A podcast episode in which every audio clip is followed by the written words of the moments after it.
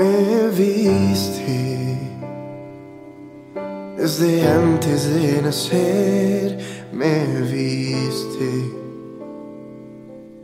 Cada paso que yo di lo viste. Y aún así me dices, ve, ¿quién soy? Para que pongas en mí tu confianza. Soy solo un hombre sin valor, sin nada que ofrecer. ¿Qué voy a hacer? ¿Qué diré?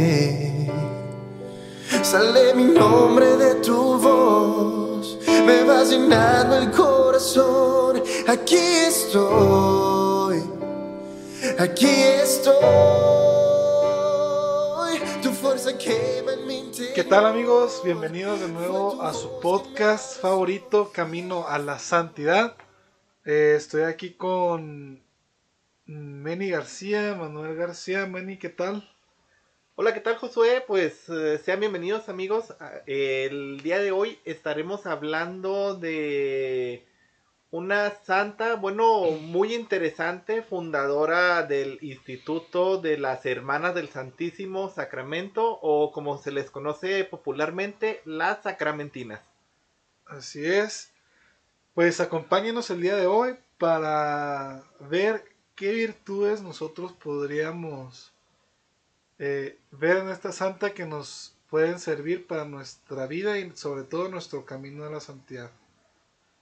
Eh, bueno, eh, Santa Gertrudis Catalina eh, fundó esta, es- este instituto, como lo, lo menciona Meni, y es canonizada el, el 26 de abril del 2009 por el Papa Benedicto XVI. Eh, bueno, Santa Gertrudis pues viene de una familia pues de condiciones económicas bastante bajas, muy religiosa y creyente en la en la Santa Eucaristía, en donde se hace presente Jesús en el, en el pan. Así es, y bueno, pues es este amor que ella tiene que la lleva desde muy joven a asistir frecuentemente a la catequesis y al oratorio parroquial donde se pasaba muchas horas, mucho tiempo ante Jesús presente en la Sagrada Eucaristía. Y fue todo este amor que la llevó en su interior a, tener la idea de algún día fundar algún instituto religioso dedicado exclusivamente a la adoración de- del Santísimo Sacramento. En 1867, eh, Santa Gertrudis se consagra en la compañía de Santa Ángela Mer- Merici, volviéndose maestra de las, de las novicias.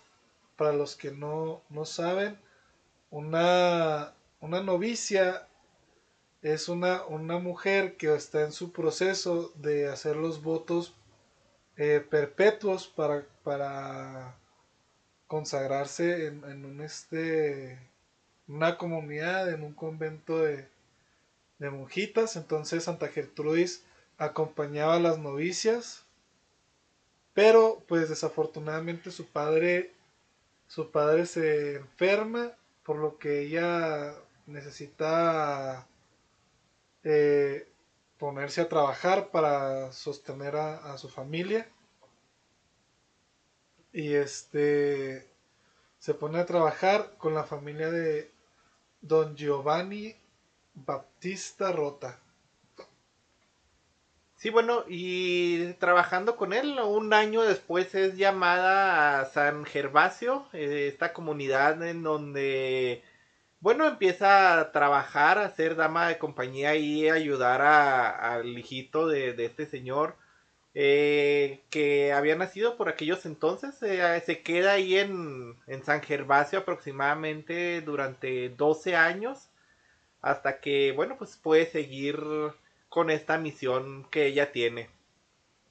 Ya siendo una mujer eh, pues sabia, rica en, en capacidades humanas y en sensibilidades interiores, desarrolla y se, se, convierte en una persona con una, con una espiritualidad profunda a la que muchos nos gustaría llegar. Y, este, y, madura en ella la idea de, de, fundar este instituto que se, que se entrega a la oración del Santísimo Sacramento. Este, y eso se concreta con un encuentro en Bérgamo con el padre Francisco Spinelli. estaría, hubiera estado interesante, como comentábamos aquí, que la canonizara el Papa Francisco para que fueran puros, puros franciscos. sí, ahorita lo comentábamos detrás de eh, bueno, aquí en la cabina, antes de empezar a grabar sobre este dato histórico. Bueno, continuando, eh, durante aquel siglo XIX, bueno, era necesario un sacerdote superior que garantizara un buen funcionamiento en cualquier instituto femenino, por lo que, eh, bueno, este padre comienza a darles ahí su apoyo como, como superior a administrar un poco este instituto. Y este proyecto va madurando entre los años de 1879 a 1882, cuando se ve implementado ahora sí bien en su totalidad ahí en la comunidad de, de Bérgamo por el obispo, el obispo local. Sí, el, el instituto ya es fundado, ya que tiene todas las aprobaciones necesarias, el 15 de diciembre de 1882 en la ciudad y en la diócesis pues empieza a ser un, proyecto bien acogido eh, porque tenía el, principal objetivo de, la adoración perpetua.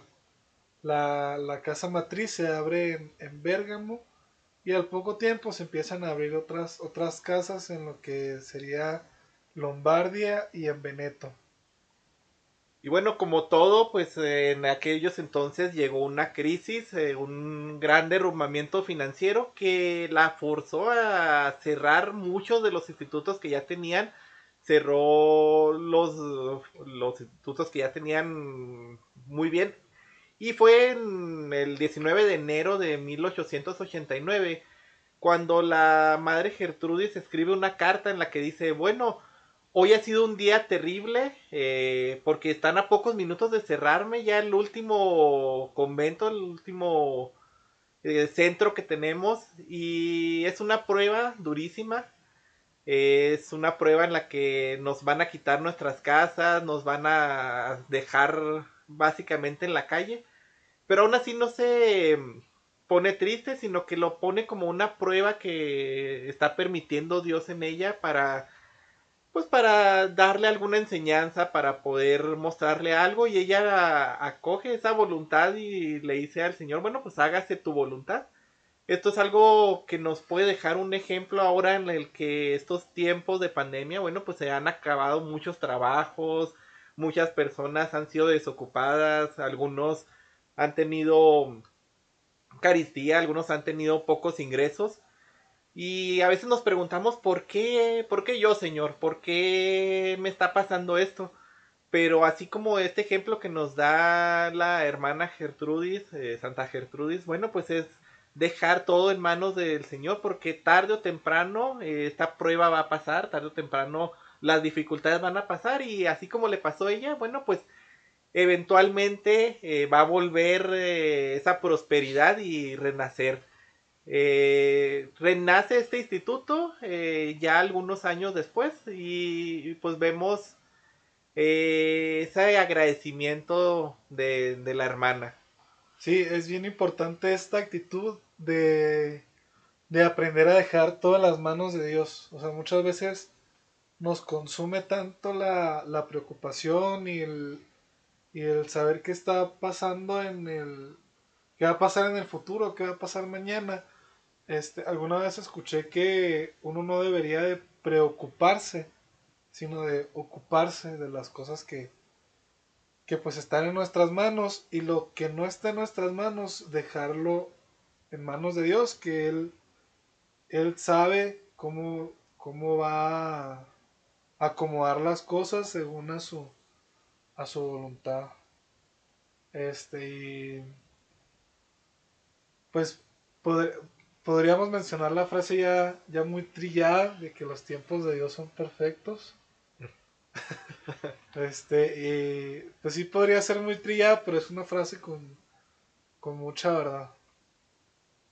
Así es, es una frase que resume a grandes rasgos eh, todo lo que nos sucede en nuestras vidas. el Señor sabe exactamente por qué nos pasan las cosas y fue así, este, como sabía de Santa Gertrudis, por qué permitió esa prueba, que es en 8 de septiembre de 1900, 1891, perdón, cuando el obispo, bueno, las reconoce con un decreto y empieza a, levantarse nuevamente eh, en, esta casa de, de estas monjas, en una casa temporal. En ese momento les prestan ahí una casa eh, para que puedan comenzar nuevamente con, con esta misión. Y bueno, pues ellos adoptan lo que es una doble finalidad de, este instituto de, eh, de mm, hermanas consagradas. El primero es obviamente el adorar a Jesús sacramentado.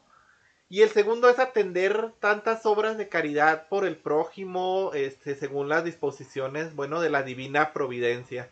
educar a la juventud, ayudar al más necesitado. Ya, ya en en 1892, eh, la madre Comenzoli vuelve a tomar eh, la, la primer casa en Bérgamo, la, aunque fuera en renta, la empezaron a pagar así con, con renta, ¿verdad? Y ya después de dos años, la amada casa matriz se queda recibe un, vital impulso y pues ya se queda en manos de las, de las hermanas. Y la madre Gertrudis antes de su muerte pues abre 21 casas más de esta congregación. De, esta congregación. Y bueno, pues en ese momento, eh, ya cercano a la muerte de la madre, Gertrudis son 179 monjas que la acompañan a esta misión, atendiendo a niñas huérfanas menores de edad, atendiendo a los estudiantes en los, las pensiones, atendiendo a los ancianos dentro de los hospitales, a, a los enfermos de una enfermedad que ahorita nos llamaba la atención por su nombre, la Pelagra. pelagra, que viene siendo una deficiencia de, vitaminas eh, por una mala alimentación y que causa demencia, que causa algunas complicaciones. Dermatitis, este... Eh, y diarrea también. Diarrea, sí, también. Sí. Y ya, este, así empiezan a colaborar también en muchas parroquias, en, distintos oratorios, empiezan a abrir centros de estudio, de labores y pues empiezan a enseñar en, en bastantes escuelas municipales.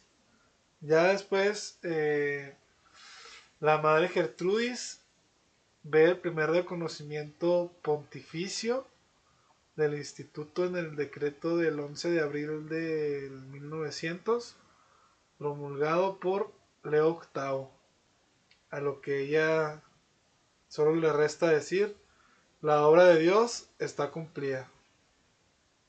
Y bueno, pues ya teniendo estas garantías de que su comunidad va a continuar, de que la adoración pública y perpetua al Jesús sacramentado va a seguir y toda esta obra en favor de los más necesitados, eh, eh, puede estar conforme ella y decir, bueno, al fin puedo ir al encuentro con mi amado, mi esposo Jesús. Es así como el 18 de febrero de 1903 al mediodía, ella se encontraba en adoración este, cuando muere ahí en frente de, del Señor sacramentado. En ese entonces tenía tan solo la edad de 56 años. Pues sí, este podemos apreciar en la hermana Gertrudis, dos virtudes que veo muy importantes en nuestra vida como, como católicos. La primera es el amor al, a Jesús Eucaristía. Y, y la segunda es el, el aprender a dejar todo en, en manos de Dios. Así es, virtudes que como católicos, bueno, debemos de tener muy presentes en nuestra vida porque mientras adoramos y reconocemos al Señor en el Santísimo, eh, ese amor que recibimos de Él, bueno, pues nos lleva a esta actitud del servicio propio de nuestros hermanos. Eh, aproximadamente ya transcurriendo muchos años, en el 2007, se cuenta que este instituto de vida consagrada ya se encontraba presente en toda Italia, en Brasil, en el Ecuador, en Malawi, Kenia, en Bolivia, en Croacia. Eh, también se fue eh, hacia la parte de Etiopía y China, pero de ahí fueron por trastornos políticos, fueron expulsadas las monjas después de haber sido maltratadas y ridiculizadas en público este, fueron expulsadas de esas regiones. Ok, eh, se le atribuyó un, milagro a la, a la intercesión de la madre, madre Gertrudis.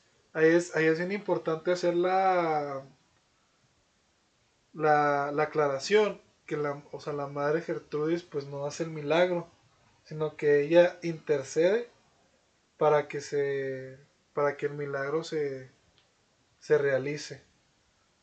Este, y es el mismo que le abre las puertas a su beatificación el 26 de julio de a su beatificación.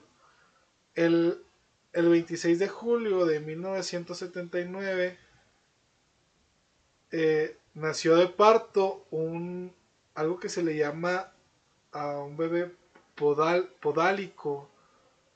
Eh, es un pequeño que presentaba sus miembros inferiores totalmente pegados en lo, en lo alto, de modo irreductible. El, diagnóstico era una contractura congénita de las articulaciones inferiores debido a la, a la prolongada inmovilidad del feto en, tales condiciones. El 9 de agosto se termina una novena a la sierva de Dios Gertrudis Comenzoli sin que y sin que hubiera habido ningún tipo de, de terapia o tratamiento espontáneamente pues todo se normalizó y cesaron los dolores del, del niño recién nacido.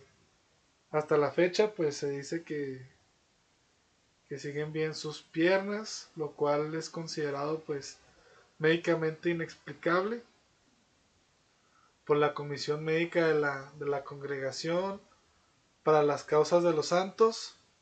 Esta congregación pues eh, se, encarga de, de verificar médicamente, ¿verdad? Por parte de, la ciencia eh, que, que, no haya sido alterada esa, esa obra. Este. Y sobre todo, pues la rapidez de la, de la curación sin ninguna terapia. Ya después el Papa Juan Pablo II beatifica a Sor Gertrudis como Enisol el 1 de octubre de 1989 y el, 26 de abril de, del 2009, hace apenas 12 años, es canonizada por el por Benedicto XVI y pues también en, en dichas ceremonias se canonizan otros santos que ya después tendremos el tiempo para hablar de ellos. Así es. Y bueno, pues ya para dar finalización a, esta cápsula, eh, bueno, pues no nos queda más que invitarlos a todos los que nos están escuchando a seguir este ejemplo de, de Santa Gertrudis, eh, no faltar a este encuentro con nuestro Señor eh, Eucaristía si tenemos la oportunidad de ir a visitarlo en el Santísimo Sacramento y bueno, junto con ella ser benevolentes con nuestros hermanos, poder compartir un poco con aquellos más necesitados. Eh, eso sería todo de mi parte, Josué. Pues básicamente lo, lo que mencionas tú, a, a, crecer en estas virtudes que mencionábamos antes de el amor a la Eucaristía, que es el amor a Jesús presente en el altar, y este y a aprender a dejar todo en manos de Dios, a ocuparnos de las cosas que están en nuestras manos, y lo que no, pues simplemente dejárselo a la voluntad de Dios y ser dóciles a ella. Eh, pues ha sido todo por nuestra parte. Muchas gracias por escucharnos y los, invita los invitamos para los siguientes episodios. Dios los bendiga. Yo te envío a que liberes mi pueblo. Con tus manos serás mi instrumento. Lo harás, lo sé.